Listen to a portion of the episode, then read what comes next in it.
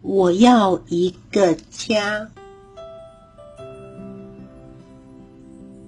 阿金和玛塔，我的新爸爸和新妈妈。Hello，我是马可，一个渴望被爱的小男孩。这是米格，我在公园里认识的新朋友。阿金和玛塔没有小孩。虽然他们彼此相爱，生活也过得很快乐，不过他们都觉得，要是有个儿子或女儿来分享他们的生活，那就更完美了。在讨论了许多次以后，他们决定领养一个小孩。他们办了各种的手续，最后终于有人通知他们，有个小男孩即将和他们一起生活。于是他们忙着把家里改成适合小孩居住的房子，而且还特别布置小男孩的房间。等一切都准备好了，他们就去接这个小男孩，马可，也就是我。我看着我的新房间，可是却什么也不敢碰。这里和我以前待过的地方完全不一样。这个新家虽然不大。不过却很温馨，又充满了阳光的感觉，而且还有一个属于我自己的房间呢。在新爸爸、新妈妈家里生活的情形，和我以前所知道的完全不一样。我可以做自己想做的事，但是我也必须念书，必须遵守阿金和玛塔的家规，要和气，要有礼貌。虽然学做一个儿子看起来很简单，但是其实一点儿也不容易。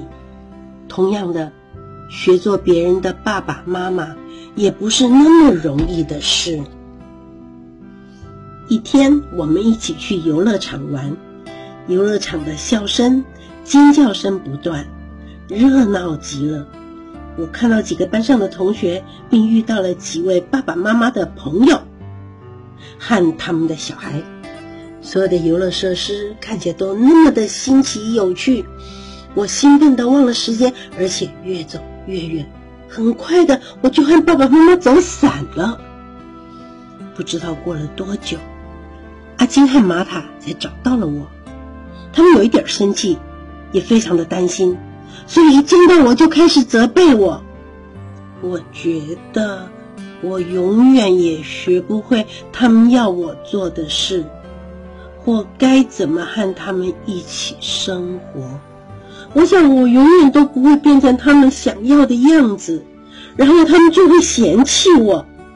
这种想法越来越强烈，变成我一天二十四小时都害怕的事。不久之后，这种害怕的感觉让我产生了一股冲动，我决定离开这个家。阿金和玛塔焦急的到处找我，但是却又不知道该从哪里找起，而我则背着小包包，漫无目的的到处走，脑海里充满了自己也不懂的奇怪想法。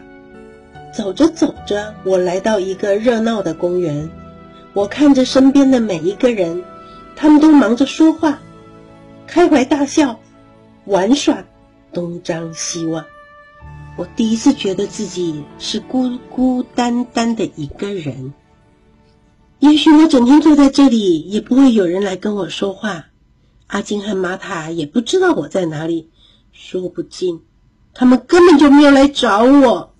或许他们再也不想听到我的事了。啊，我脑海中想的都是这些呢。突然，一个年纪比我大一点的男孩拖着一辆。冰淇淋车过来了，他问我你要不要吃冰淇淋啊？我很想啊，可是我没有半毛钱。那个男孩说：“不会吧？你要不要再找找你的背包？”不用了，我知道里面有些什么。男孩子看了我一会儿，然后问：“你这个时候一个人来公园干什么？”我低下了头，没有回答。男孩又说。你要是不想说，就不要说。我不喜欢打听别人的私事。我努力的装作什么事也没有发生，不过我的眼泪都快掉下来了。来，这是我送给你的。这个男孩拿了一球冰淇淋给我，我慢慢的舔着冰淇淋，因为这样才能吃得久一点。同时，我把自己的故事告诉了这个新朋友。现在你都知道了，嗯，我能不能跟你一起走，帮你卖冰淇淋呢？你到底在想什么呀？你还不明白吗？你现在应该做的事就是回家去，那不是我的家。你不知道自己在说什么吧？可是你有工作，你会赚钱，而且在你家里，嗯，我家里不会有阿金或玛塔在等我，你懂不懂？我家里只有一个唠叨的老奶奶，和嗯，不关你的事。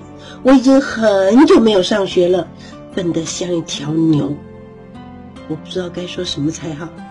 你在考虑什么呢？阿金和玛塔会到处找你的。